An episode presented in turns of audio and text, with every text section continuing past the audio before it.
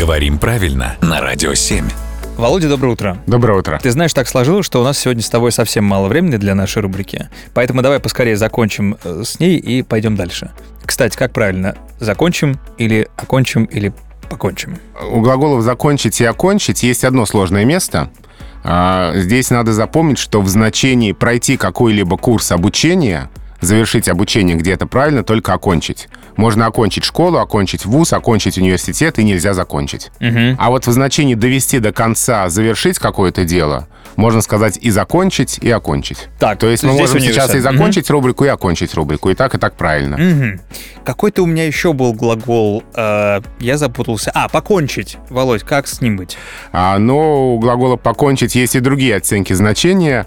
Положить конец, прекратить, оборвать, и в том числе с жизнью. Это связано, поэтому он так немножечко окрашен. Но в этом значении совершенно нормально. Я за то, чтобы вообще остаться здесь надолго, но раз уж я сказал, что времени мало, давай тогда притворимся, что так и есть.